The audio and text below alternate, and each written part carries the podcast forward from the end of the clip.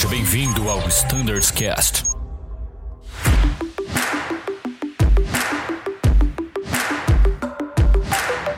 Fala pessoal que acompanha o Standards Cast, sejam todos muito bem-vindos a mais um episódio da Frota ATR.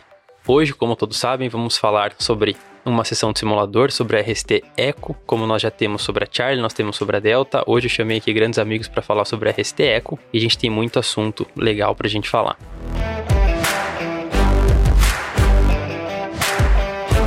Bom, pessoal, então vamos direto ao nosso assunto. Eu gostaria de dizer que é um prazer ter aqui o Vitor Lemi, coordenador de treinamento da Frota TR. E Lemi, gostaria de perguntar a primeira para você. Já vamos direto para nossa sessão, sem, sem introduções, vamos todo embora, mundo já te começar. conhece. Então, Lemi, vamos falar um pouco sobre Drift Down. Essa é uma manobra que está prevista numa das atas da RST Eco, que está lá no nosso PTO. Caso o piloto tenha dúvidas né, do que, que vai Isso. cair nessa sessão, ele consegue constar tudo no nosso PTO. E um ponto importante, acho que é da gente começar a nossa conversa é falando sobre o Drift Down numa questão de icing condition, numa questão de normal condition, fora de gelo, um dia cavoca, um dia dentro de nuvem. Então acho que tem alguns pontos importantes que a gente pode passar para o nosso piloto da TR quanto a essa manobra. É, é uma manobra que eu cada cada sessão, cada cenário a gente tem uma, uma pimentinha, né? Então, por exemplo, na na Charlie era unreliable, na Delta aquela perda de motor post climb sequence, eu acho que essa pimentinha é a Eco, na Eco é muito interessante, mas eu para dizer a verdade, eu acho uma das manobras muito fáceis da gente treinar. Porém, talvez seja complicado, talvez o completo entendimento dela. Né?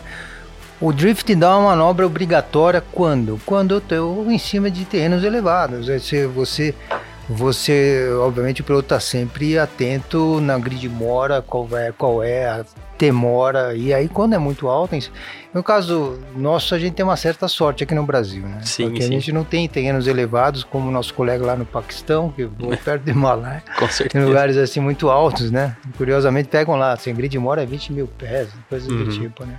Mas a gente tem uma a gente tem que ficar atento. E pode acontecer próximo do Rio de Janeiro. Com não certeza. sei se a gente na, lá na Amazônia, próximo, lá em Boa Vista, próximo da Venezuela, tem lugares muito altos, do Espírito Santo também. Agora, existe uma diferença, ou seja, quando o piloto vê a necessidade de drift down, obviamente perdeu o motor, ele vai ter que fazer essa manobra. Né? Então vamos imaginar que eu esteja em normal condition. Então se você, se ele perde o motor, ele, ele tem um memory item para fazer. Né? O memory item vai fazer ele bandeirar o motor. Né? A partir do momento que ele, que ele faz o memory item e bandeira o motor, e depois ele faz uma outra coisa que não é prevista se fazer e colocar o outro motor em máximo continuous, ou seja, a redução ele está lá, vamos supor, em LNEV e out. A redução, a redução uh, é lenta, ou seja, Dá para pedir um café até ele atingir a, a, o, o bug branco, de entendeu? né? Exatamente. Então, mas isso é, é, é, fica legal, fica fácil dele entender a partir do momento que ele treina isso aí, né? Tudo o treinamento, porque o treinamento é importante. O que que difere? Então vamos lá, ele, ele, ele, ele aguarda a redução até o. Estou falando em normal condition mais uma vez. Ele aguarda a redução até o bug branco e quando chegar lá no bug branco ele coloca uma altitude mais baixa tá, para ele, ele descer em AS, obedecendo ali a, o bug. Né?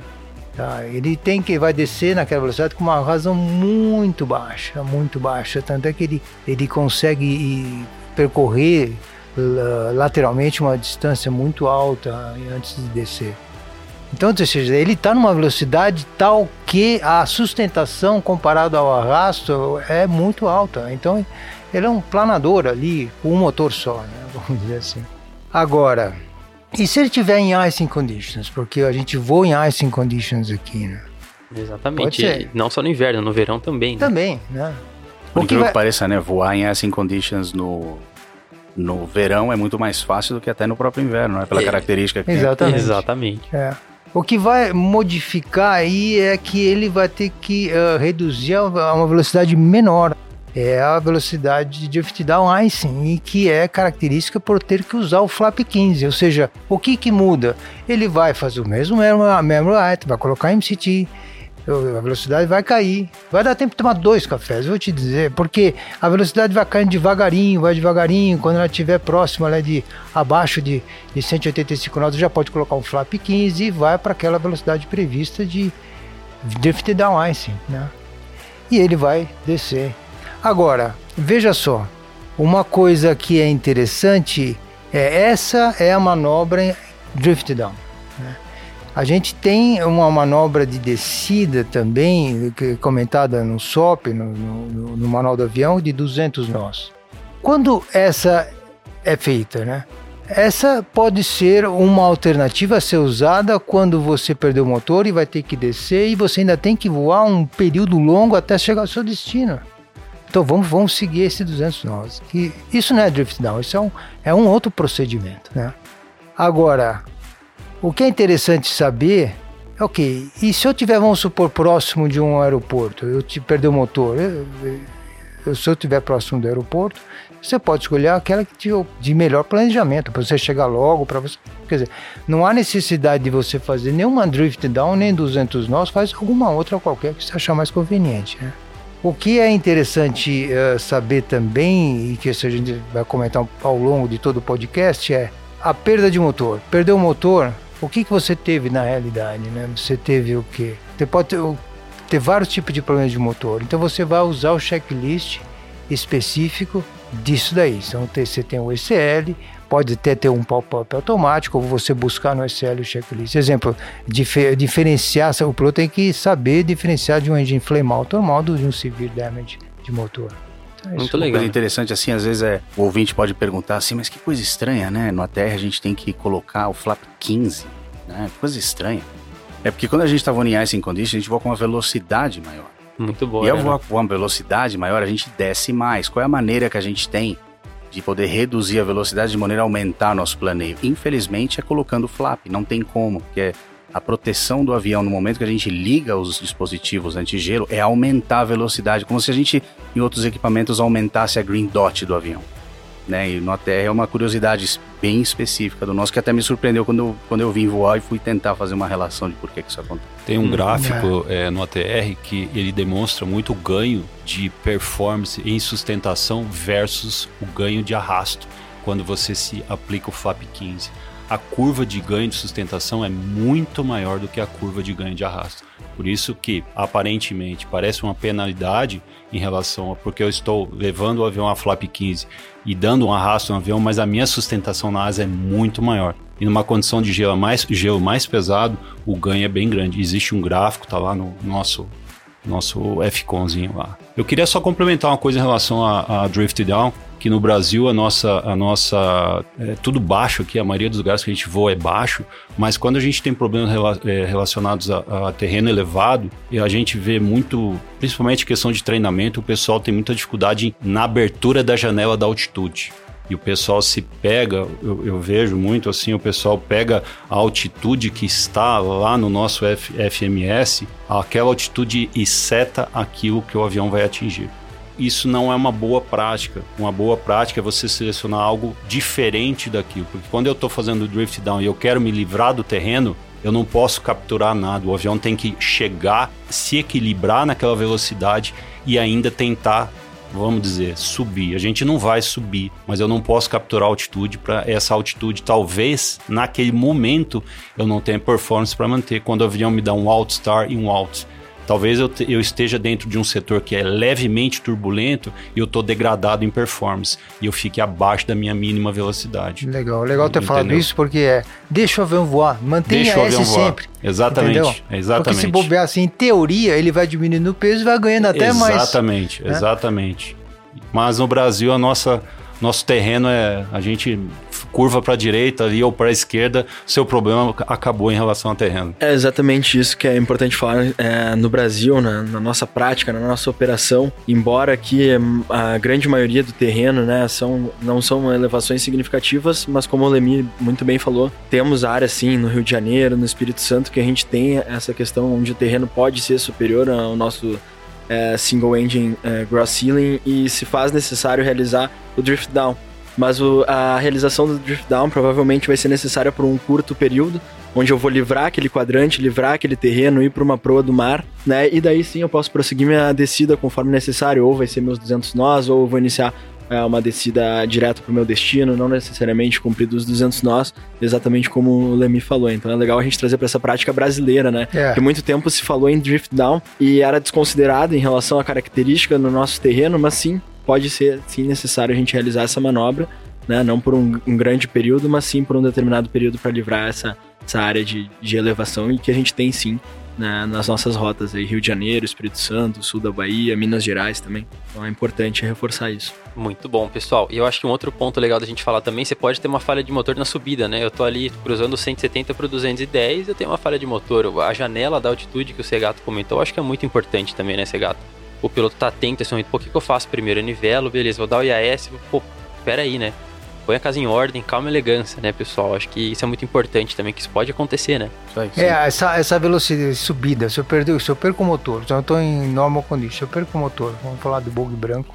Esse bug branco VML B0 é o bug que te dá o maior CL em relação ao CD. Então, até, até, até, o avião é inteligente. Se você colocar MCT, ele automaticamente o bug, o magenta vai para aquele bug. Uhum. Então, ele, você pode você pode ser é até, é até engraçado, né? Porque você tá bimotor, perdeu o motor, aí tem uma, uma razão de subida, agora que você põe, você faz os memories e coloca MCT, aumenta a razão de subida, né? Porque você reduz a velocidade, dá potência no outro motor, é, é uma coisa, o piloto, eu acho estranho aquilo, mas ele tá subindo, ganhou, ganhou performance, monomotor, né? Exatamente. Bom, pessoal, muito bom. Acho que a gente conseguiu abordar bastante aqui sobre os procedimentos de falha de motor, subida, descida. A gente falou em várias condições. Como vocês viram, a Arana está aqui com a gente também, né, pessoal? A Arana é instrutor de simulador, checador aqui de rota também. E Arana, gostaria de comentar com você algum outro ponto, cara. A gente fala um pouquinho de low visibility. A gente comentou muito de gelo, mas a gente sabe que a gente pode encontrar, principalmente no sul do país, na região lá Curitiba, é, Porto Alegre, esses voos interior que a gente faz muito lá do Rio Grande do Sul, esse tipo de, de operação, né? Então acho que a gente tem algumas particularidades nesse cenário, né? Que ele vai, ele vai ser abordado na Eco, né, Arana? Low isso, Visibility. Vai ser, vai ser na Eco. Foi na Bravo também. E né? agora vai Mas agora na Eco de novo a gente repete, é isso aí. Muito bom. E acho que tem algum, alguns pontos de gerenciamento, principalmente, que a gente pode falar nessa fase uhum. de solo, decolagem, enfim, que o piloto tem que estar atento principalmente ali para a saída por início da sessão dele do simulador. Exatamente, sem dúvida, Bruno. É exatamente isso aí. É, o que vale muito nessa hora é muito da consciência situacional também. Eu acho que o primeiro passo para um low visibility de, de sucesso é a consciência situacional quando o cara tá chegando no aeroporto. Ele já tá na van chegando em Curitiba, ele vê aquele nevoeiro, o cara já tem que acender uma lâmpada nele e alguma coisa diferente eu vou ter que fazer. Então, o que, que ele vai ter que fazer diferente? Ele vai ter que, a partir de agora, com a modificação na legislação, ele é responsável por determinar os mínimos de decolagem. E como é que ele faz isso? Só relembrando, não vou, não vou falar tudo sobre low visibility que vocês já abordaram em outros podcasts, mas ele tem dois tipos: é, o low é a parte de mínimos de aeródromo e mínimos de SID. Ele vai ter que diferenciar isso. Então, de cara, ele vai ter que observar é, quais são os mínimos que ele tem para fazer o táxi decolar e se tem algum mínimo que vai restringi-lo na subida. Por exemplo, no caso do Santos Dumont, só citando um exemplo. Às vezes o cara consegue decolar taxiando, mas na hora que ele vai ver os mínimos de subida, não está como ele, ele deseja. Mas suponhamos que seja em Curitiba. Então ele tem essa noção, ele já vai lá, ele pode pegar na carta 10.9, né? Dependendo do aeroporto, tá na 10.9, na 10.9 alfa, dependendo da complexidade. Lá tem uma tabela. No final dela, a tabela é uma cópia fiel uh, do IP nosso. Então, nela vai constar os mínimos todos. E aí a gente tem que adequar esses mínimos à capacidade de luz que o aeroporto tem, verificar a notância, não tem inoperância de nada, e aí a gente simplesmente compara um com o outro e determina a nossa visibilidade. É interessante também a gente abrir na página do Additional Information, que tem lá justamente essa, essa mesma tabela, especificamente no ATR é a mesma tabela, porque a gente não tem HUD, né? Então a gente não vai ter uma redução maior do que isso, então ela está lá, mas como por algum motivo azul pode um dia ser mais restritiva do que do que a autoridade, ela pode colocar naquela tabela, por exemplo, uma restrição maior. E ali tem uma legenda também, porque sempre tem ali com relação a, a Center Light, né? Exatamente. No Brasil, ela tem um nome diferente e pelas cartas é, FA ela tem um nome oposto. No oposto não diria, mas assim, ela, ela é diferente. Então, lá na legenda, o Tiago que colocou pra gente aqui, ele colocou justamente as, as duas nomenclaturas. Então tira essa dúvida do pessoal. Uma vez determinada a visibilidade, só seguir os procedimentos no Additional, no additional Information com relação ao táxi, tem umas características ali, fazer táxi dois motores, etc. Como consciência associacional, é interessante fazer o táxi acompanhando a carta. O Lemi bate muito nessa tecla. O Pilot Monitoring é interessante, ele tá com a carta aberta, isso é obrigação nossa, claro, mas falando: olha, seria interessante a, a próxima Bravo à direita, a segunda é a Foxtrot, que é a que a gente vai ingressar, esse tipo de coisa. É, então, esse tipo de, de, de, rotina é a rotina que a gente recomenda. Mas tem uma coisa interessante também: anormalidades no solo. O ATR é um avião que gera bastante resets, né? Pode ter alguma normalidade um pouco mais, digamos, complicada, mas assim, aonde eu paro esse avião? Lembrando que é importante você ver e ser visto, né? Então, assim, você tem que parar num lugar onde você tem a certeza que a torre, tem a certeza absoluta que você tá, e que toda a área do seu avião é segura para alguém trafegar por trás, pela frente ou ao lado. Então, eventualmente você vai ter uma normalidade onde você vai ter que parar o avião para fazer um assessment. Contudo, não é interessante que você pare imediatamente e pare no local seguro. Seguro para a torre, inclusive. O aeroporto de Guarulhos, por exemplo, tem o, o, o radar de solo. O aeroporto do Galeão, ele tem, bom, até com o transponder, um sistema um pouco diferenciado. Curitiba, até onde eu me lembre, não tem. Então é interessante você parar num lugar adequado, faz o teu assessment de maneira tranquila e fica todo mundo seguro com relação a isso. Muito bom, pessoal. Alguma coisa mais que vocês gostariam de falar sobre a Low Visibility, sobre o táxi? Eu, eu brinco que. Eu acho que eu vivo brincando, né? mas é, no fundo tem uma verdade nisso. Essa, vamos supor, vai o, o Segato e o Thiago lá para o aeroporto. Tem que buscar um aeroporto lá em Chicago. Buscar uma terra em Chicago. É. No inverno. Não, não no inverno. Mas um aeroporto que tá lá Cavoque. Ok. Tá? Vai, você já foi para Chicago? Não, nunca fui. Tá, então é, é grande aquilo. Né? Qual é o checklist que você usa? Low visibility. Para Cavoque, mas por quê? É o, não, o aeroporto não familiar. É. Porque você vai precisar dele para fazer a navegação. Atenção, sim. Então esse é o foco desse checklist. Então o cara, ele não é só um checklist, low visibility, é um checklist. Cara, me ajuda aqui, vamos fazer tudo junto. Eu acho que é essa forma do cara nunca esquecer de ver isso. É, ficar né? com 100% da atenção. 100%, os, essa é a razão. Durante o táxi, que é o que a Arana falou. Tem, o avião tem que estar tá bem numa situação segura all the time, até Exatamente. correr e sair do chão. Esse é o, é o objetivo do checklist. E não menos importante lembrar que recentemente foi colocada uma nova limitação de velocidade que muitas pessoas esquecem que ela está lá, que é de 10 nós. Existe ah, hoje ah, a limitação de velocidade para low visibility. É. Por motivos óbvios. Dificilmente alguém vai fazer um táxi com 150 metros de visibilidade a 30 nós, né? É. Nem que ele queira, talvez seja possível, porque é, é, muito restrito. O pessoal se assusta até quando a gente coloca no simulador. Fala, vou te colocar para decolar com 150 metros. E eles conseguem ver que né, não é brinquedo, não. É.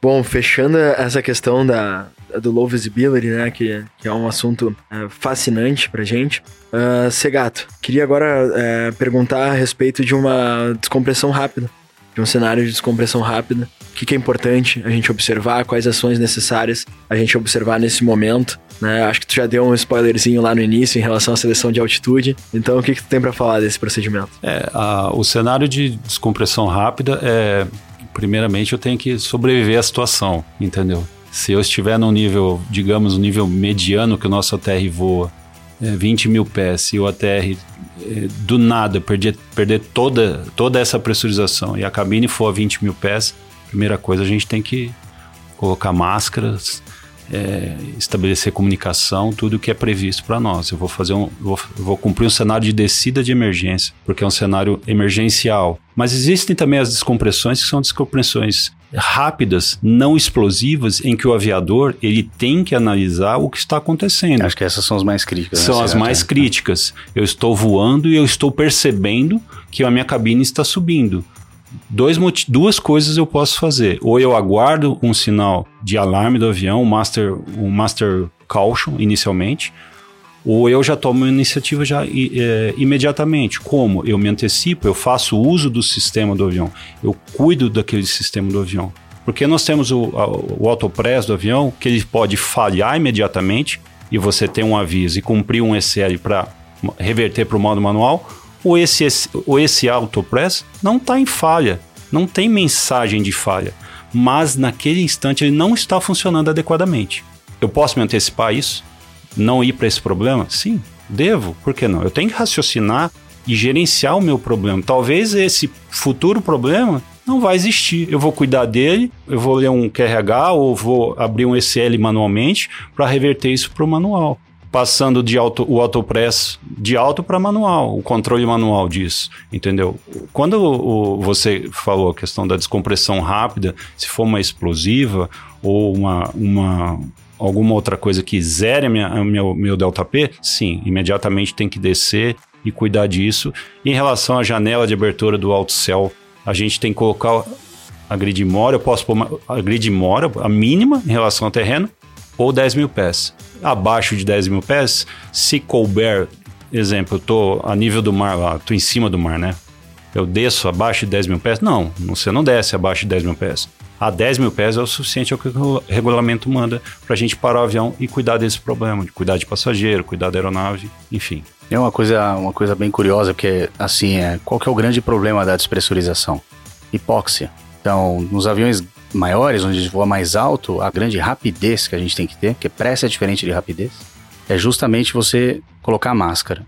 E no caso do, de outros aviões, que os clientes tenham a máscara. No caso do ATR, tocou 10 mil pés, que é a, o alerta que a gente vai ter, um alerta, é um warning, um warning vermelho. Ele não requer tanta, tanta loucura assim. Ele só atingiu 10 mil pés. Tanto é que você vai abrir o checklist, ele nem pede para você colocar a máscara. Ele não leva isso em consideração. Ele tá te perguntando se vai ter uma descompressão rápida e yes or no. Então, se não for o caso, você, segundo o MGO, aí sim, a gente é obrigado a usar máscara, né? Os pilotos acima de 10 mil pés de altura de cabine, coloca a máscara, estabelece comunicação e gerencia a situação. O checklist está lá para isso, ele está lá, vai ser bugado no ECL e a gente faz com muita calma. Né, com uma certa rapidez, mas sem, sem desespero. Às vezes a gente consegue recuperar né, a, a pressurização, a trabalhar dessa forma que o Segato falou, né? Sempre. É, depende da pane. É, eu, eu, quero, eu quero complementar uma coisa, um, talvez poucos saibam, e se muitos, muitos souberem, souberem, ótimo. Se você tiver uma falha de dupla de PEC em voo de cruzeiro, você fez o reset lá após o seu check system, essas PECs não voltaram. Eu vejo, às vezes, alguns colegas ficarem é, bem ansiosos em relação a iniciar a descida do avião imediatamente, com alta razão, para atingir a 10 mil pés. Pois poucos sabem que as, o avião, para ser liberado na manutenção, quando a gente busca o avião na manutenção e faz os voos de teste, nós fazemos voos a 25 mil pés com as duas PECs desligadas. E a razão máxima para esse avião ser aceitado na frota de volta é 1.500 pés. Nós fizemos, tem alguns meses, o Thiago, a gente faz voo, isso no ATR. Então o avião, se você perder duas PECs, por exemplo, ou bleeds, o avião não pode é, ele não vai ter uma razão maior que 1.500 pés. Então isso é muito gerenciável. Você tá com uma cabine a 3 mil ou 4 mil pés, para ela chegar a 10 mil, ela tem que subir 6 mil com uma razão de 1.500. Você tem muitos minutos para você descer sem desespero não há necessidade de você ficar, de gerar essa ansiedade, entendeu? Quando você talvez chegar a 10 mil pés, você já está cruzando 12 mil, 12.500 pés, nada vai acontecer, entendeu? Ok, acima de 10 mil eu sou obrigado a usar máscaras e cuidar disso, exatamente porque o Arana falou, por causa da hipóxia entendeu? Mas é, é, essa, essa vazão que o TR tem de no máximo 1.500 é uma coisa muito mais é uma coisa é, boa do aviador saber e saber usar isso aí. É, esse assunto também é extremamente interessante, que acho que há muito é, já se foi falado a respeito da, da descompressão explosiva, né? Da, da, então, esses cenários talvez não tenham sido tão, tão trabalhados até aqui, agora a gente é, chega nesse ponto e acho muito importante mencionar esse ponto onde no momento que a gente observar uma normalidade com o sistema, eu posso considerar o checklist do AutoPress Fault mesmo antes, né, de a gente ter o primeiro alerta, né, o cabin out, né, o master caution, né, a 9.500 pés, né, e conseguir fazer esse gerenciamento antes de eu ter um master caution, Sim, antes de você... eu ter um master warning a 10 mil pés e evitar toda essa questão de uma emergência, Sim, de uma você, rápida. Você né, gerencia né, o, seu o seu trabalho naquele sistema que está em falha, mas ele ainda está meio operacional, vamos dizer assim. Então eu posso mudar de sistema eu posso cuidar daquele sistema. Esse gerenciamento que eu acho, eu acho bem bacana de ver no aviador. O aviador se antecipar. Não estamos falando para ninguém fazer nada de cabeça, não, nunca.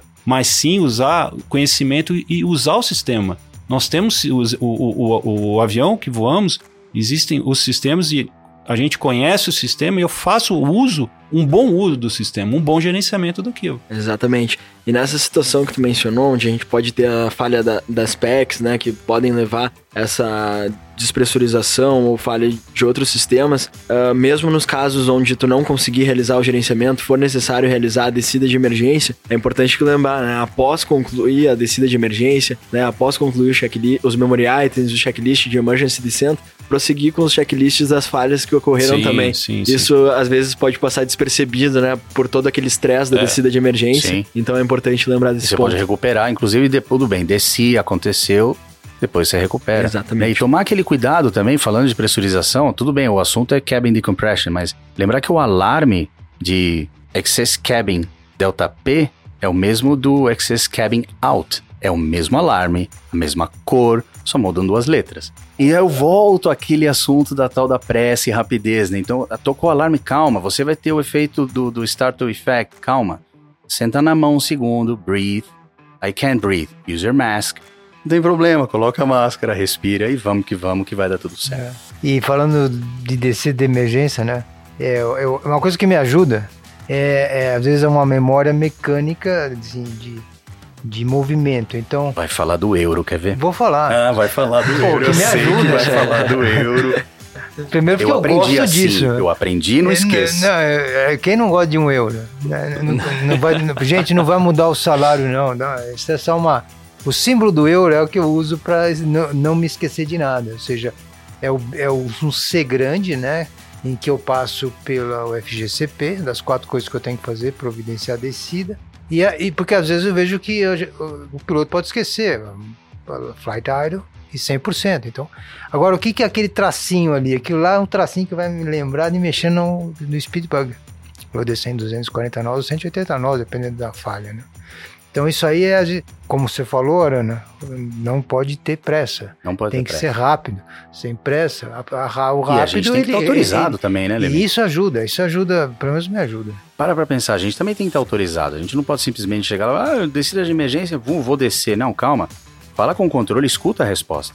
Porque a gente tem que treinar a nossa mente. Tudo bem, a tripulação hoje, a maioria tá voando a TR, daqui a pouco estão voando outro avião. E mesmo na TR, quem disse que você não pode estar voando com um colega embaixo, alguém embaixo, alguém lançando paraquedista? Então, a consciência situacional tem que estar elevada nesse momento, sem pressa. Pergunta, ó, Mayday, Mayday, azul tal, descer de emergência. Ok, desça pro nível 100 autorizado. Ok, não tem problema, porque senão você pode descer em cima de alguém, né? É, verdade. Excelente, pessoal. Acho que deu pra contribuir muito aí em todos os cenários possíveis. Aumentou muito a consciência situacional do piloto antes dele fazer uma descida aí de, de emergência. Agora, um outro assunto que eu gostaria de trazer aqui pra vocês. Lemi, vou direcionar essa pergunta pra você, mas todos estão contribuindo. Tá muito legal o nosso bate-papo aqui. Lemi, eu gostaria de falar com vocês sobre Engine Oil Low Press. Uma que a gente tem OEB, a gente tinha checklist, tem flag, não tem flag, tem red range. Eu lembro algumas coisas É, lá é que tem, bastante coisa, não é? Né? Por aí. É. Então, Lemi, queria que você comentasse um pouco mais pra gente desse Engine Oil Press. É, é, pode ser um pouco repetitivo a gente falar dessa pane, porque não é só na Eco que a gente aborda. Legal. Mas é como é um negócio tão insólito, eu acho que vale a pena a gente sempre tocar nesse assunto. E que já aconteceu na nossa frota um problema desse. né? Sim, sim. Então, a, a- como você falou, é, é, a primeira coisa ele tem que saber identificar o que, que é o tal do range e o que, que é o tal do ex-flag que agora chama label. Eu acredito que, que é, o- é importante conhecer o que diferenciar o que é range o que, é label, né? E outra coisa curiosa é que esse checklist aí, na realidade a gente vai ter que ler uma OEB, né? Essa vai te vai dar um aviso ali do, low oil pressure na FWS. Vai ter um pop-up de um checklist. Lembra que nos ECL não tem a dica, ó, olha o OEB como tem no QRH É, temos que impresso. desconsiderar nesse e, instante. e, e é isso que até tenho falado para os pilotos, como é importante você saber as OEBs que existem e, às vezes pode ser diferente para cada avião, né? Pode ser Uhum. é, o, do caso do, do low oil pressure, eu acho que isso é comum a todos, mas é por exemplo o MFC por exemplo não é. Mas enfim, a gente foca o nosso agora de, de low oil pressure. Então ah, veja só, o curioso é que a gente vai ter que abrir essa OEB e vamos ler a OEB.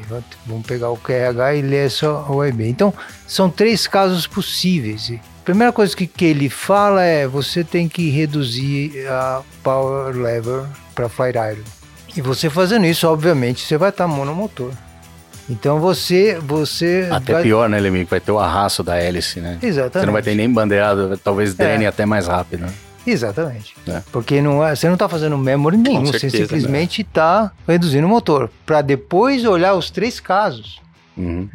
Eu, eu acho que parece complicado o checklist, ele ficou um pouquinho mais extenso esse, esse, esse, esse procedimento, porque tem uma fase ah, diferente, a fase que você coloca em feather, ou como fala o francês, feather, Fisa, né? Zidro, Por 10 segundos, que pode resolver o problema. É, Antes não voltar. existia isso. É.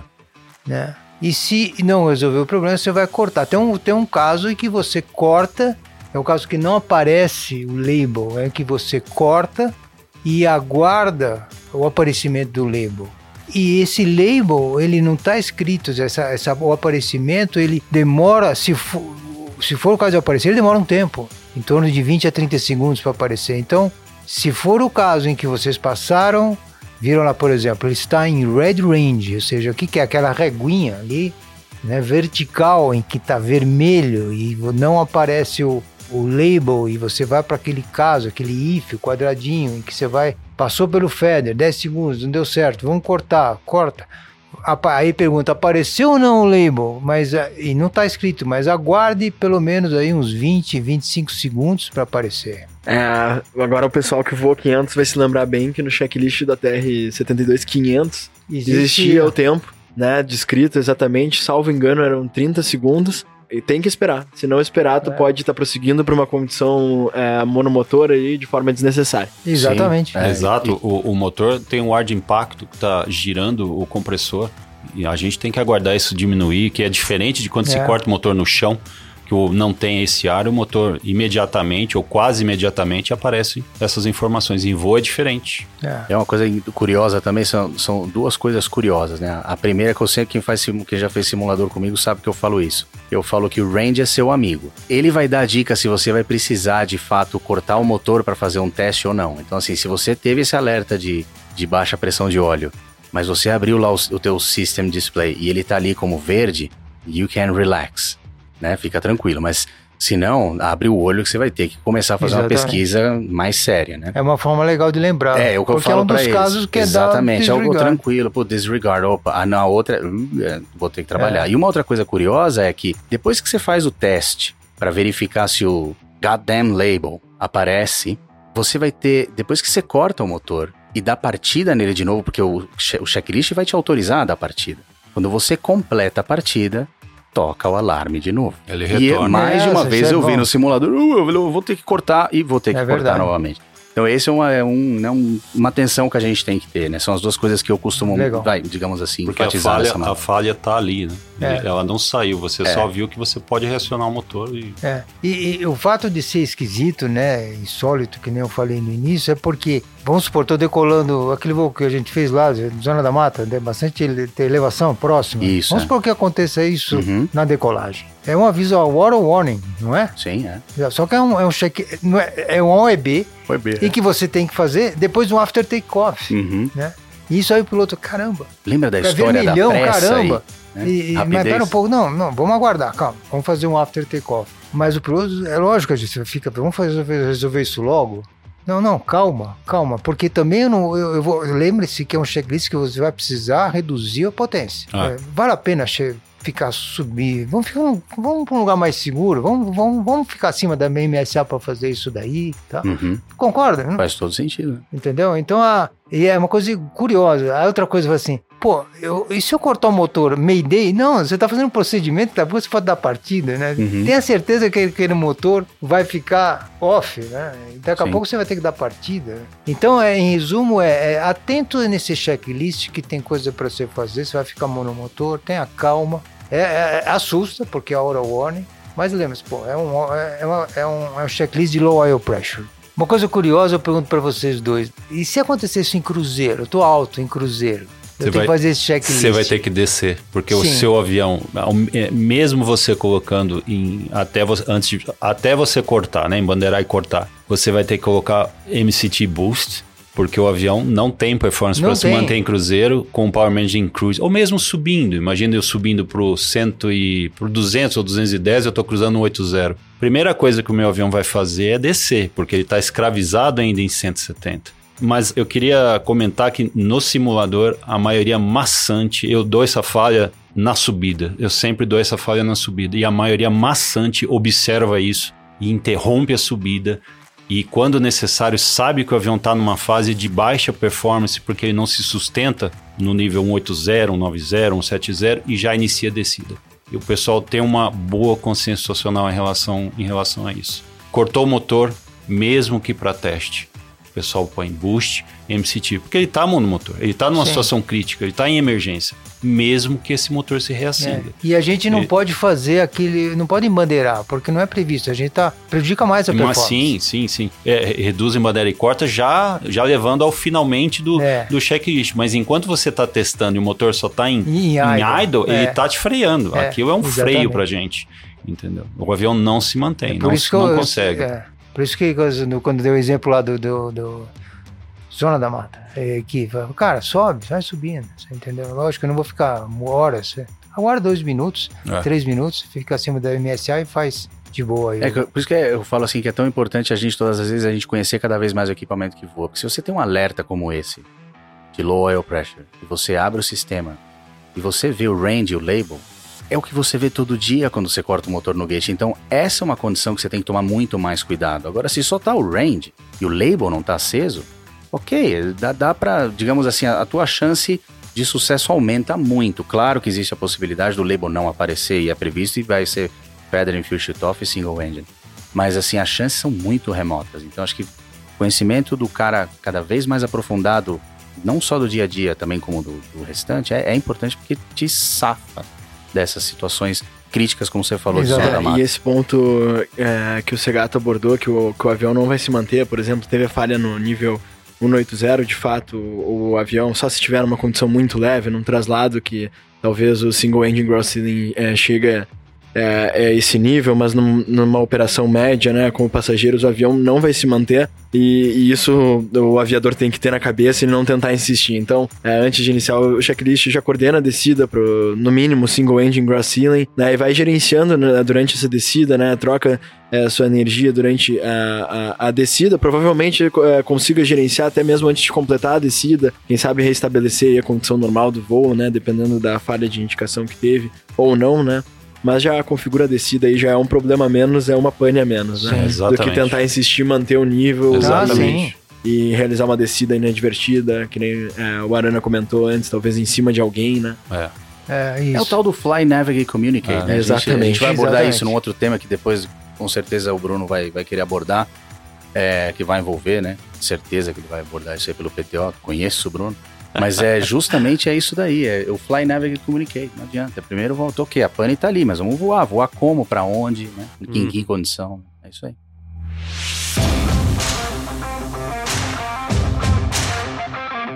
Muito bom, pessoal, muito bom. Aproveitando, Arana, que a gente tá batendo nosso papo aqui, Vamos supor que a gente está fazendo, tá fazendo um voo, está sendo lá de Chicago, nós fizemos nosso procedimento de low visibility, ele está tudo preparado, a gente está fazendo o nosso... O Arana voou lá. ele, ele não vale. Ele gosta de Chicago certo. de cima. É, exatamente.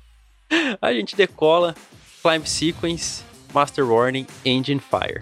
E agora? Legal, não, sensacional. Me colocou decolando de Chicago, low visibility, e ainda me dá um, né, um engine fire just after climb sequence. É. Just after climb sequence. Lógico, sem problema. Eu vou transferir pro Segato, né? Segato não. Não, mas é engraçado. A gente tava no, na última, né, Lemi, na última RST, a gente tava treinando o engine flame out after climb sequence, que é algo realmente, acho que bem mais complicado de se lidar. É, nesse engine fire, a gente tá bimotor.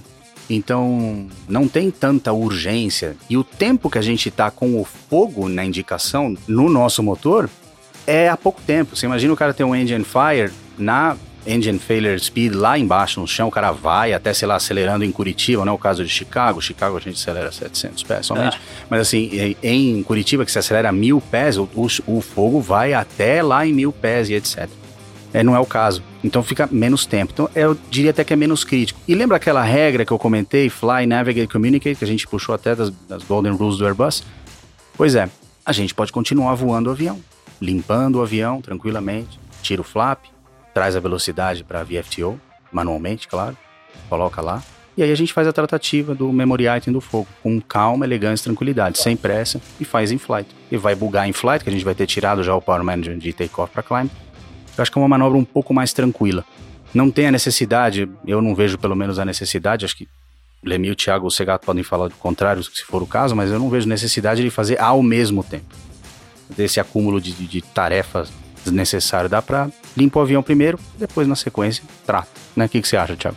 Acho excelente. A gente já conversou bastante com a fabricante é, a respeito dessa falha. Né? Então, como tu bem falou, é uma situação bem mais tranquila que o, que o engine flame out after climb sequence, né? Então não tem nenhuma necessidade de a gente fazer os memory items de engine fire, tentar voltar para os memory items de engine fire at takeoff. Não, a gente é, configura a velocidade e segue com os memory items de engine fire é, é, in flight né? Até porque é, a TR também fala nesse momento, como a gente tem toda essa energia, a gente não tem essa necessidade é, de performance como numa falha de motor na decolagem, ou em flame out after climb sequence, né? Não tem a necessidade de a gente botar o MCT também, né? Que pode ter muitos aviadores que tentem, a, a, tenham é, o instinto de trazer o Power Management para MCT, nesse momento eu tô com energia, não tenho necessidade de ir trazendo para MCT, eu vou estar tá ingerindo, é, é, é, injetando mais combustível no motor que já está em fogo, então não é recomendável, não, é uma prática para a gente é, adotar nesse momento que a gente não tem a necessidade dessa performance, diferente de uma falha durante a decolagem. É isso aí, pertinentíssima a tua observação. Quando a gente testou no simulador, até você comentou isso aí que eu tinha feito. É, confesso até que de maneira instintiva, eu não tinha pensado nisso. Eu fiz só por não fazer sentido naquele momento. E depois você me explicou que essa era, uma, essa era a razão e faz todo sentido. Eu acho que é uma prática bem interessante aí que fica a dica pro, pro pessoal. Sensacional. Pessoal, alguma coisa mais que vocês gostariam de falar do fogo no motor? Acho que é uma manobra mais simples, né, Como você muito bem disse, acho, não é nada se compara com Flameout, After Climb Sequence, cara, Sim. foi muito treinado, acho que tá, tá bem no sangue já do pessoal. É, eu acho que essa aqui dia, vai né? fluir melhor, assim, com mais calma. Exatamente. Bom, enquanto a gente está fazendo nosso voo para Chicago, voltamos com segurança, analisamos a situação, fizemos nosso assessment, voltamos em uma das quatro pistas que, se não me engano, tem lá. O voo tá tudo ok, enquanto isso, Thiago tá lá em Uruguaiana, decolando com o Segato, e eles têm que abortar a decolagem. Então, que a gente sabe quem rejeita a decolagem, comandante, né? Sim, nesse caso, sim. você teve que rejeitar a decolagem. É, essa é uma manobra também que tem no nosso PTO, está prevista essa rejeição, né? A gente tem os tipos de rejeição de alta, de baixa, cada uma devido a uma, um grau de severidade, né? Claro. Mas também temos pontos de atenção, né? Principalmente para a TR. Ele não tem auto-brake, ele não é um avião que, né? enfim, tem o vento controle de vento de través, tem transferência de controles ali, se for um flying ou outro monitor. Então tem alguns pontos, de, acho que são interessantes da gente comentar também para o pessoal. É, eu, eu, queria, eu queria começar dizendo que a rejeição de decolagem. Imagina eu e o Thiago decolando de Uruguaiana, depois de comer aquela costela, aquela sono, aquela preguiça, e acontece um alarme e eu não faço nada. Pode o Thiago fazer alguma coisa? E Sentado ali na direita. E agora? Pode, Arana. Pergunta é, pois prova. eu gostaria que ele fizesse. Eu também gostaria, que ele fizesse. Dependendo da situação, eu gostaria. Porque eu dormiria mais tranquilo em Chicago se ele tivesse rejeitado. a regra é clara. Quem rejeita é o, o left seat, é o, é o captain. Mas e se eu não fizer nada? Muito bem colocado. Por alguma coisa. Se eu, é. por algum momento, ficar na dúvida ele pode rejeitar o essa decolagem? Incapacitation. Sim, o próprio não incapacitation. se assustem que não vai ter incapacitation é. assim nesse nível. Não, não, não, não, não vai ter. Calma. Mas é para desmistificar que só o cara da esquerda rejeita. Uhum. Não, o cara da direita também rejeita. Não é uma prática nossa, não não treinamos para isso, a não ser quando tem o right seat de comandante, mas o primeiro oficial, quando está na, na, na, na, direita, pode fazer essa ação sim, caso haja um, um pilot capacitation. É, a gente pode ter muitos problemas aí numa corrida de decolagem que pode me motivar uma, uma rejeição. Desde problemas com o motor, problemas sérios ou problemas leves com o motor, ou outros problemas. Eu posso ter problemas eletrônicos, problemas de indicação, falha de tela, é, enfim, é, é, meio que imensurável tanto de coisa que eu posso falar aqui que, eu, que pode me motivar a rejeitar uma decolagem. Mas vamos ao, ao pior deles, né? Que é sempre que é o que a gente treina, que é uma falha de motor. Quando a gente tem uma falha de motor na decolagem, com damage ou sem damage, eu vou ter que parar o avião, frear o avião, parquear o avião, avisar o pessoal lá atrás, atenção agora de instruções, e iniciar os meus memory items. Lembrando que se esse motor falha na decolagem, imagina hoje que a gente está aqui na gravando aqui, tá um céu azul lindo, maravilhoso. O motor da TR não é feito para parar. Se ele parou, alguma coisa séria é. Alguma coisa aconteceu com esse motor. E cabe, eu estava aqui um pouco antes da gente começar, a gente estava discutindo eu e a Arana a respeito disso. Por que, que esse motor parou? Qual é o meu, meu ponto de vista em relação a esse motor? Pode ser que o meu ponto de vista seja um pouco diferente do ponto de vista dele, entendeu? Então eu levar sempre para o pior cenário talvez seja seja o mais seguro a ser feito para o avião, mas às vezes seja desnecessário, entendeu? Eu posso ter uma variação? Posso. Variação de indicação? Posso. Mas eu, eu posso não ter variação alguma. Eu posso ter falha de alimentação de combustível no motor E esse combustível pode estar indo para o lado de fora do motor e eu não tenho indicação alguma, alguma, alguma, alguma. Vou conduzir meu avião, vou parar meu avião ali, o que, que eu vou fazer? Então, é esse gerenciamento que é o que o aviador tem que ter numa falha, porque quando eu tenho tudo ali fácil para eu ver em indicações e alarmes, me dá meio caminho andado. O problema é quando eu não tenho isso. Então, eu, o que, que eu vou fazer a partir desse momento? N recursos disponíveis. N, né? N recursos. Pelo caso você tem N torre, recursos. você pode chamar um comissário, Exatamente. você pode perguntar para um cliente, você pode ver o que tem de indicação, passar as páginas, notas, enfim. Lembrando que, o, que o ECL, o ECL do OTR, se eu tiver apenas um End Flame Mountain Ground, nem, nem Memory Item é. Uhum. Se eu não apliquei potência, esse é o checklist que vai aparecer. Não estou incentivando a ninguém desacreditar no ECL. Eu incentivo a todos a fazerem uma avaliação do que aconteceu. O avião te dá a dica, olha, isso é o que eu estou percebendo agora, mas pode ser que o que o avião esteja sentindo não é o que está acontecendo. A exemplo do autopress que nós falamos um pouco lá atrás. O alarme ainda não veio, mas ele está te dando todo o caminho. É, tem uma. Acredito que a gente ensinou inicialmente que o severe damage. Ah, olha, olha a indicação de NHNE. Tem dash, então tá. É. Você entendeu? Isso aí, isso aí foi uma, uma ficou, um robotiz, ficou nosso, robotizado isso. Que isso seria uma grande probabilidade de consequência de um severe damage. Curiosamente, tivemos falhas de motor aqui na nossa frota, em algum outro caso, em que foi o severe damage que aconteceu. E, em, em nenhum dos casos teve dash no indicador. Sim. Teve outras coisas que nosso simulador tem uma certa limitação, mas a gente tem procurado ensinar os pilotos, olha, aconteceu isso. Então a gente tem um contato legal com o safety, o safety passou para a gente, olha, aconteceu isso com o ITT, teve um pico de ITT, teve uma vibração muito forte.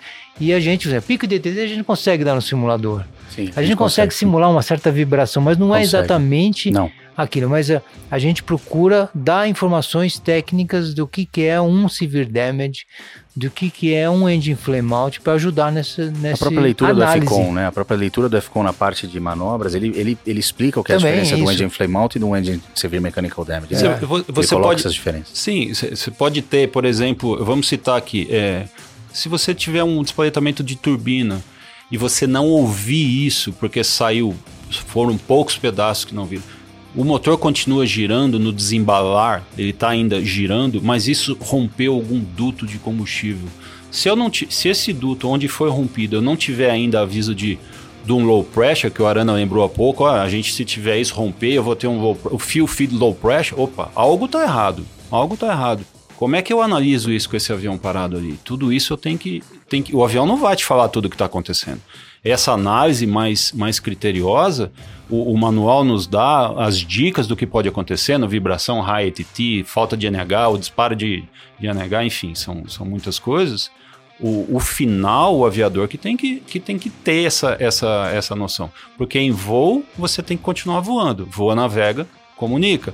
No chão, eu paro e faço o que com o avião? Continuo? Paro? Entendeu? Essa análise que é, fica aí, vai ficar para cada um mesmo. E, e, e, aproveitando, eu sempre tenho, como todos vocês, perguntas: por que existe isso? Né? Exemplo: por que, que eu tenho take-off inhibitor assim que eu dou potência?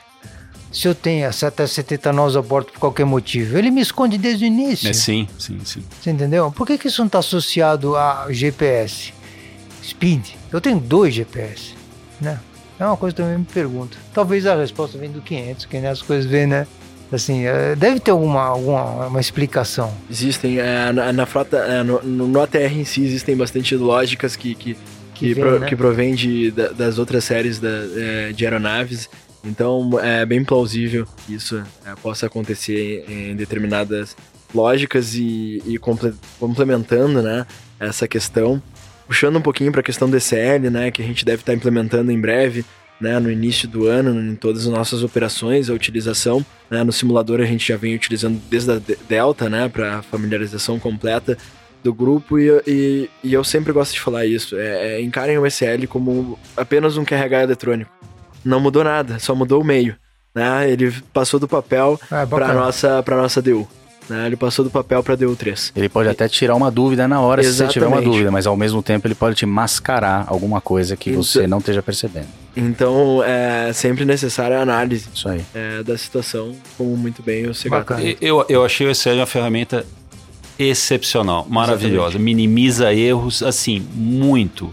Eu vou dar um exemplo de uma falha que eu dava numa das RSTs passadas. Deixa eu anotar que aqui, eu, que eu dava. É só um pouquinho, Aí, pessoal, spoiler. É isso, anotem, anotem. Não, não, não, já anotem, foi, essa é antiga. Ah, ok. Que você dá um errors disagree. Não é a falha do errors. E o avião buga ATT disagree. Não se existia série ainda o pessoal abria o QRH para ler, ambiente meio obscurecido, né? O, o, simulador não é tão claro às vezes. E quando você abre o QRH, você tem lá ATT disagree e coladinho Alt Disagree. Ah, sim. O pessoal, é. eu vi muitas vezes o pessoal entrar no checklist errôneo e iniciar a leitura do checklist errôneo. O ECL acabou com isso porque o SL ele não vai te mostrar uma coisa vinculada isso. a ADC e sim a erros, e isso eu achei muito bacana. Sem contar que a nossa carga de trabalho no SL diminuiu demais, né? A abertura do QRH, que, que queira ou não queira, é um manual, é um manual espesso, com muita coisa, diminui muito a, a, a carga e, o, e a chance de errar numa leitura. E eu queria comentar também um negócio interessante, que, que às vezes vem uma pergunta sobre o jet takeoff, né? O cara, jet takeoff sobre Will Breaks Hot. Né? O que, que eu posso fazer? Eu, eu, o que, que eu não posso fazer no fundo? Você pode fazer um monte de coisa, tem as poucas coisas que você não pode. É. Né? Você não pode com certeza decolar. Né? É, posso decolar, taxiar? Né? Posso taxiar. Mas é interessante que saber que existe um, um, Quando você freia, existe toda uma condição de calor, né? Condição de calor que toma um tempo. E ele pode durar. O pico ele pode levar até 10 minutos. Ou seja, vamos supor, se você, se você aborta a decolagem por um motivo de do, do, do ATC, o ATC fala, rejete, uh, aborta a decolagem azul tal devido a running incursion, sei lá, aí não foi problema meu. Posso continuar a decolagem? Não, não tem nem o brakes hot. Vamos, vamos, vamos decolar. Não, não, não, tem que aguardar. Porque 10 minutos, pode, pelo menos. Pode ter minutos, a mensagem. Pode dar, então vamos aguardar 10 ah. minutinhos. Sim. Então ele tem que ter isso aí. e cabeça. é legal que você comentou isso, Elemi, porque assim, é, a, a, expansão térmica ela acontece em, em, aproximadamente 10 minutos, pelo, pelo que o manual diz. E, mas a expansão térmica, às vezes, ela acontece num, num momento mais elevado de temperatura. Então imagina que você rejeitou e durante a rejeição já acendeu ah, a sim. lâmpada de, de, de, alta temperatura de freios. Ou seja, nos próximos 10 minutos, a chance de você ter um fuse plug melt é enorme. É. Então vale isso ficar na cabeça do aviador se ele rejeita em condições como, por exemplo, agora com a aproximação do verão, a gente vai operar na Amazônia, opera aqui em Campinas com uma de densidade basicamente elevada, com, em função da temperatura e da elevação do campo, é algo que a pessoa tem que ter, tem que ter em mente, né? É, uh, é interessante, não sei se vocês já repararam, o pessoal que vem de, de avião Airbus ou o Embraer, eles abortam e não colocam em ground idle. E freia com aquele flight idle. Sim. E pode dar esse aviso de, de temperatura alta, né? Uhum. Então é interessante lembrar esse pessoal, quando se abortar, é rejeita, né? E levanta as orelhas, levanta as orelhas e põe. Né? É, o pessoal que veio e está em treinamento no passado, né? Treinamento inicial que veio de frota é Boeing, principalmente, que o reverso do Boeing, é, nunca voei Boeing, mas tem que puxar a manete do reverso. Eles fazem isso no TR usando os gatilhos. Sim. Quando solta pelo efeito da mola, o, o, a ação mecânica do braço dele, que eu acho que no Boeing é muito similar, ele leva as manetes para fly idle. É aí que nós temos essa chance do wheels brake hot. Ele fica freando o avião, o avião tracionando e o, e o piloto lá freando o avião. É uma, aumenta muito a chance de wheels hot. E eu não quero, eu não quero me estender muito no, no, na questão de, de reject takeoff, eu queria, eu queria enfatizar a importância do papel do, do right seat pilot. No caso, o primeiro oficial, na grande maioria das vezes. É fundamental que ele fique crochecando velocidades, vendo se o avião acelera de maneira adequada, se o torque ficou posicionado de maneira adequada, fazer os ajustes, alertar, etc. E numa rejeição, não só falar de com voz alta e claro que aconteceu pro o comandante rejeitar a decolagem, todo o processo de rejeição ele tem que monitorar, não é só too low pitch, 70 knot. É de fato ver se ele está aplicando o freio, se ele está mantendo o eixo, se, foi ground se ele foi para ground idle. E, e, no término da manobra, se ele fez tudo, ah, deixa eu ver se ele colocou aqui, ah, colocou o brake handle, ok, chamou agora as instruções, está tudo bem com ele. Então, a Torre Campinas, o azul está parando sobre a pista no 5. Né? Então, aí é muito, muito importante a atuação do copiloto. Sem dúvida. É, é fundamental. Que é a função né, do monitoring. Né? Exatamente. Ele, ele, ele cross-checar a ação do, do left seat pilot, se realmente tá, não ficou nada para trás. É. Entendeu?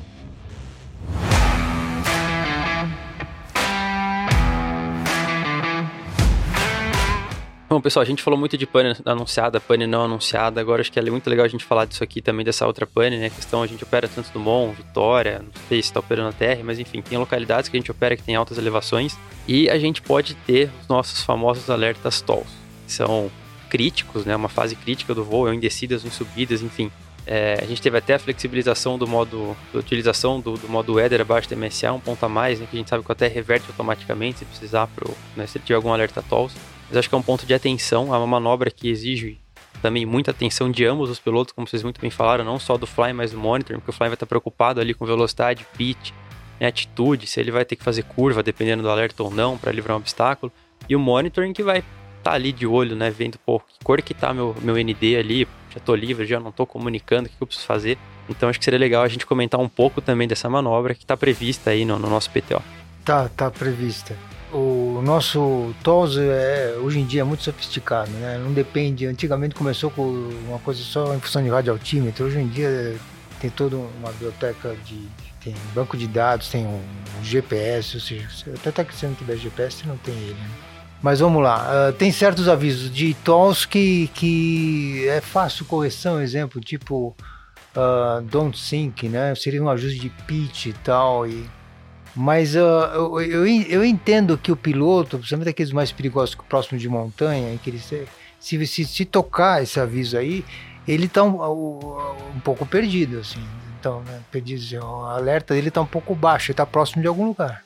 Existem casos que, que, que até sabidamente a gente tem até às vezes algum falso alarme em que a gente está junto a ao fabricante resolvendo isso daí. Mas, ou seja, quando a gente pode desconsiderar um aviso, né? Quando a gente está em área conhecida, visual e de dia. E, opa, então isso aí está errado, então vou desconsiderar. Mas se eu estou de noite mesmo, visual, se eu estou em IMC, eu tenho que tomar uma atitude. Qual é a manobra evasiva para isso? Né? Então, um, por exemplo, um terrain ahead caramba, né? não, é, não é hora de pensar, é hora de agir e pôr potência nesse motor, né? Uhum. Então tem que colocar em take-off, colocar as power levels em, ramp. É, é, a, é a configuração que te dá maior potência. E, aliás, é importante lembrar em qualquer momento, né? Não é só torre. Em qualquer momento. Take-off e ramp. É muita potência. E aí leva o nariz para cima, o foco seu é você ficar na velocidade mínima, na VMINOPS, e sobe, sobe, sobe, sobe. Até quando, né? Quem fala Maria Bethânia, até quando, né? Até quando? Até quando você fica assim? Ah, pô, eu vou. Veja só qual a minha MSA do setor. Não, cara. A melhor referência que tem é aquilo que você falou, que tem ND. Ficou verde, ficou Exatamente. verde. Você não vai bater em nada. Né? Você não vai bater em nada. O amarelo existe uma possibilidade de você triscar. O verde você fica tranquilo. Agora, às vezes, às vezes o que acontece? opa, tá tudo verde, agora vamos voltar à normalidade. Então, poxa, a primeira coisa, né? Volta a manete note, depois passa para climb e faz com calma as coisas. Cuida do gerenciamento do seu Exatamente. FMA, porque se você estava descendo ou nivelado, uma Isso. baixa altitude, o seu, o seu, a sua crossbar vai estar tá te chamando lá para baixo. Exatamente, tá, tá, um negócio que você é. não está seguindo, não, né? Não, então, siga, não siga crossbar, Geren, gerencie isso, isso, entendeu? Se restabeleça no novo nível. Isso, isso aí. E lembrando que é uma manobra de evasão de terreno, que o, o fala que é configuração de arremetida, é o Power Management e a manete de potência. Não usamos flap. Nós não usamos o avião, porque eu já ouvi alguns colegas perguntarem, pô, mas do flap 15? Não, você não dá flap 15. Você vai usar o melhor ângulo de subida, que é trazer o avião para Verminópolis. Ponto. É isso. Eu brinco com é o pessoal isso. quando eu estou dando instrução que eu falo para eles assim: é, a respeito do FMA que o Segato comentou, né? eu falo, apaga e começa de novo quando você erra uma equação. ah, mas como é que é? FTCP standby. É. E aí você aperta Heading Selector e IAS, isso, por exemplo. Isso, isso. É. Começa do porque se o cara, não, agora aperta Neve, ele faz pra... pitch é. hold, não, calma, não, não é isso, não, heading hold, não, calma. roll, não, calma. Como é que é o barulhinho? É, é isso mesmo, eu? É. E aí aperta, cancela é lá, é standby e começa É que às vezes eu, eu, brinco também no simulador, eu falo assim, calma. O, o, às vezes o seu dedo é mais rápido do que a gente consegue raciocinar. O dedo aperta uma, duas, três vezes, calma, tira o dedo, olha lá o que está escrito. É. Veja o que você quer, entendeu? É, é importante lembrar que essa configuração também é, é no momento que tu é, não está configurado, não está numa aproximação e numa aproximação, né? O que, que eu vou fazer?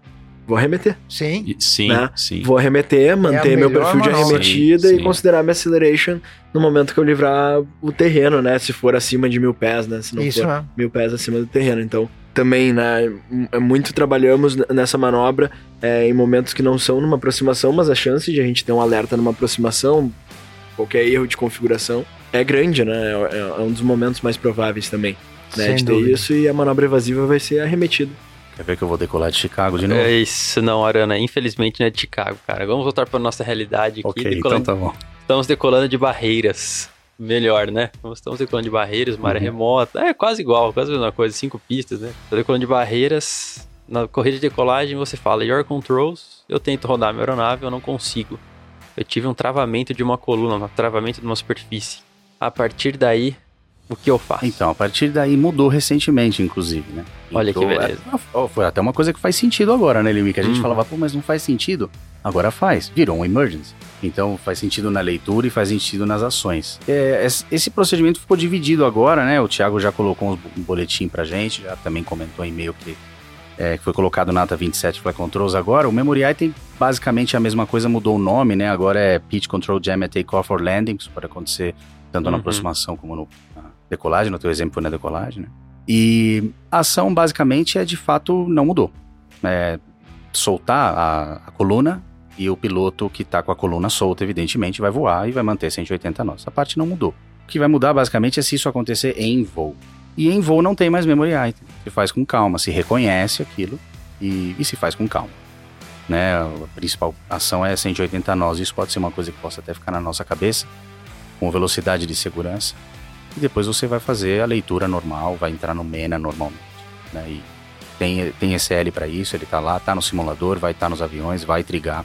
Uhum. Né? E, é legal só lembrar que você ainda consegue atuar né? depois da desconexão de um dos, dos lados, a superfície de comando remanescente ainda atua, só que claro, você tem um retardo daquele movimento, né? Então você não vai ter. Quanto mais você antecipar a sua aproximação. Boa, é. Né? É quanto, é efetivo, né? Exatamente. Quanto antes você conseguir se preparar para estar tá configurado, né? Uhum. Melhor. Exatamente, Principalmente no é. briefing, né? A questão do toque, o que, que eu vou abordar, pô, numa arremetida eu vou ter a mesma resposta, na aproximação com baixa velocidade eu tenho medo de uma turbulência, como que vai estar. Tá, Exatamente. Né? Posso usar esse 100% nesse caso, né? uhum. né? Enfim, eu tenho N recursos, eu Exatamente. posso... O gerenciamento ali atrás é muito, muito importante também, né? Sem dúvida nenhuma. É, tem que trazer todas essas informações no momento que você vai fazer o assessment, justamente, a ah, inoperância de alguma coisa, uhum. que falhou o quê? Vai falhar o stick pusher, vai falhar o shaker, que não que vai falhar, vai perder o piloto automático? Não, não vai. Vou poder reacoplar? Todas essas perguntas a gente tem que fazer né, no momento do acesso. E eu só queria assim, acrescentar claro. o desacoplar sempre no mesmo sentido. Exatamente. Nunca Boa. em sentidos opostos. Entendeu? Se você for picar ou cabrar, os dois tem que fazer juntos, juntos no mesmo sentido, para evitar dano estrutural, enfim. Isso está escrito no SL, no QRH, mas só relembrar e reforçar isso. Está escrito porque teve um caso, né, é, em alguma TR da frota mundial, é, que quase perdeu, né? A empenagem, né?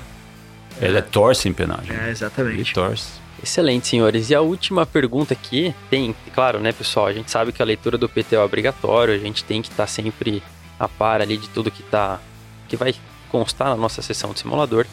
Mas um ponto agora que eu gostaria de falar com vocês, também está ligado aí à ata 28, que é a ata de fio, seria o fio low pressure. E essa vai para o Segato. Fio low pressure. Bom, também nós podemos ter muitas coisas que podem, é, a gente pode ter essa indicação de fuel low pressure. Eu vou começar com uma que pode acontecer por contaminação de combustível ou contaminação do tanque, que é o entupimento da nossa jet pump.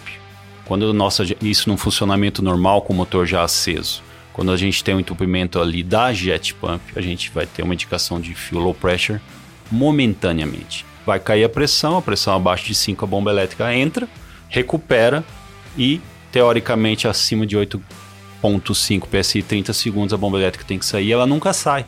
Ela não vai sair. Passou-se minutos e minutos, essa bomba elétrica não sai. E você não vai ter nenhum checklist para ler, porque o seu low pressure foi sanado pela bomba elétrica. É, mas você tem que entender essa baixa pressão que houve no seu combustível. A razão no, Perdão, dela. a razão do seu combustível, no, É. no seu sistema, no seu motor, a razão dela. Então, tem casos de ATR com sujeira caída dentro do tanque. Não sei de onde veio, se o que, que aconteceu, essa contaminação. Tem o low pressure também, a questão de, de rompimento de duto de combustível, em que há pouco a gente estava conversando é, quando nós temos indicação de low pressure e você é, tem um fuel flow maior do que o outro, comparando o motor 2 com o motor 1. Isso caracteriza um vazamento, um leak. Então, qual é o checklist a ser lido? O ECL pode bugar para você um fuel low pressure. Mas se você está vendo um leak desse, um vazamento desse, um fuel flow diferenciado desse, o ECL não vai bugar nunca para gente um leak detection. E no nosso QRH nós temos lá, ou no SL, no próprio SL, se você entrar manualmente, nós temos lá leak detection.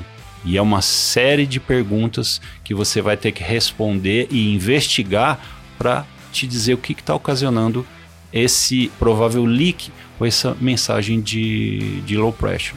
É exatamente isso aí, Segato. A gente até já conversou bastante e essa é uma das questões que eu acabei falando que às vezes o ECL pode mascarar alguma coisa. Esse é um exemplo do que ele pode mascarar.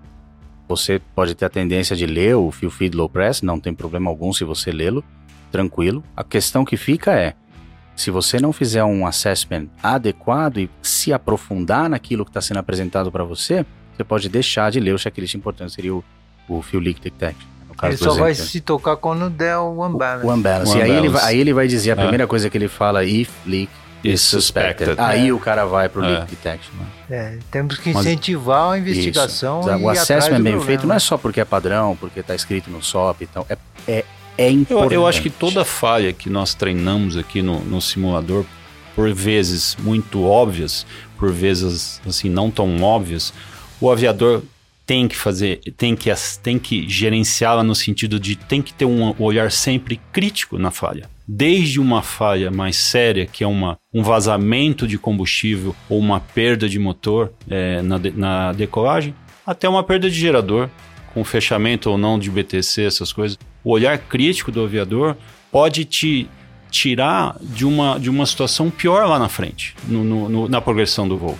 Por que, que eu vou, no, caso de leak, se eu ler só o fuel feed low pressure e não fizer mais nada, eu posso me antecipar e não entrar naquele problema, não ter aquele problema. Eu posso estar com o avião mais próximo, entendeu? Eu posso estar é, jogando combustível numa seção quente de motor, que isso pode evoluir para um fogo, entendeu? Então talvez eu me antecipar e puxar um punho, eu isolo aquele, aquela, aquele motor, eu não tenho esse problema, esse fogo, provável ou não fogo, entendeu? A gente tem que pecar, nesse, pecar no sentido, pecar por excesso, nesse sentido, não ter sempre uma visão crítica.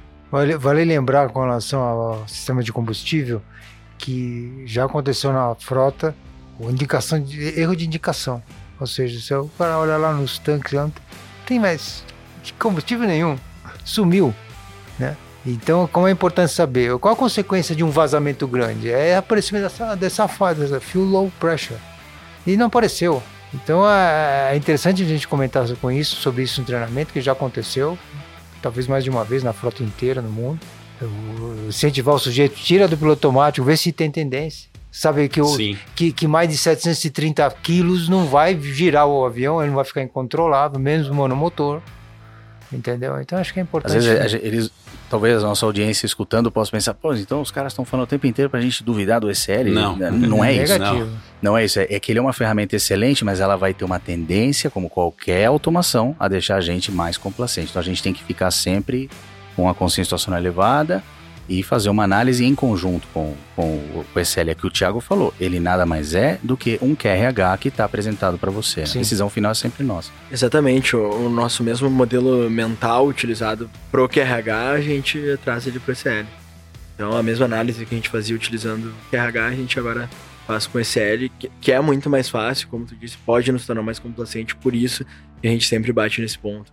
Da análise, né, do, do, do assessment completo, né, da, da calma também, para avaliar essas situações de, de, de falhas, de, de qualquer é, intercorrência aí na nossa operação. E só uma última coisa sobre assessment, não vou, prometo que eu não vou me estender. Imagina. É, não, é a respeito do assessment. Lembrar que o nosso QRH, lembra lá no SOP, Thiago, que você escreveu lá muito tempo atrás, que no final do assessment do single engine, etc, o cara fala clear FWS, o outro aperta clear, your controls NHC, o cara aperta recall hoje faz sentido porque a gente faz isso. Por quê? Porque a gente puxa através dessa ação o status page.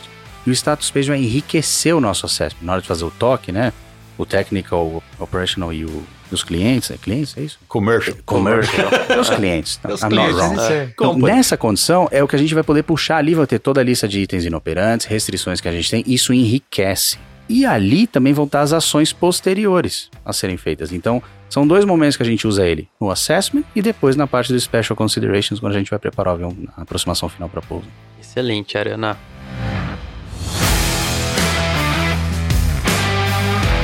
Bom, pessoal, gostaria muito de agradecer a todos vocês aqui. Felizmente, nosso tempo está chegando ao final para essa gravação de hoje. Eu acho que assim foi sensacional. A gente conseguiu abordar vários pontos, né? Acho que aumentar muito a consciência situacional dos nossos pilotos antes deles irem para a sessão eco do simulador, claro, né, pessoal? É, aqui são alguns highlights do que vai acontecer, né? Então é muito importante a, a leitura, né? Você estar familiarizado com as atas, com os sistemas, com os checklists que você tem possíveis para cada né, sistema associado. Então, pessoal, tem muita coisa para estudar. Eu espero muito que esse episódio tenha contribuído muito para todos vocês, e não só para essa sessão de simulador, mas para a carreira de todos, né? Um pouquinho a mais de conhecimento é sempre muito bom. Agradeço muito aos comandantes aqui, o Lemi, o Arana, o Segato, o Thiago Besdorf, que estão aqui me acompanhando hoje, enriqueceram muito esse nosso bate-papo. Pessoal, nosso e-mail, vocês sabem, gostaram desse episódio, querem um feedback? Pô, Bruno, fiquei com mais dúvidas sobre algum outro é, sistema que a gente não falou aqui ou algo que a gente falou e vocês gostariam de mais informações. Vocês conhecem o nosso e-mail, standardscast.voiazul.com.br. Um excelente treinamento eco a todos, pessoal. Grande abraço e tchau!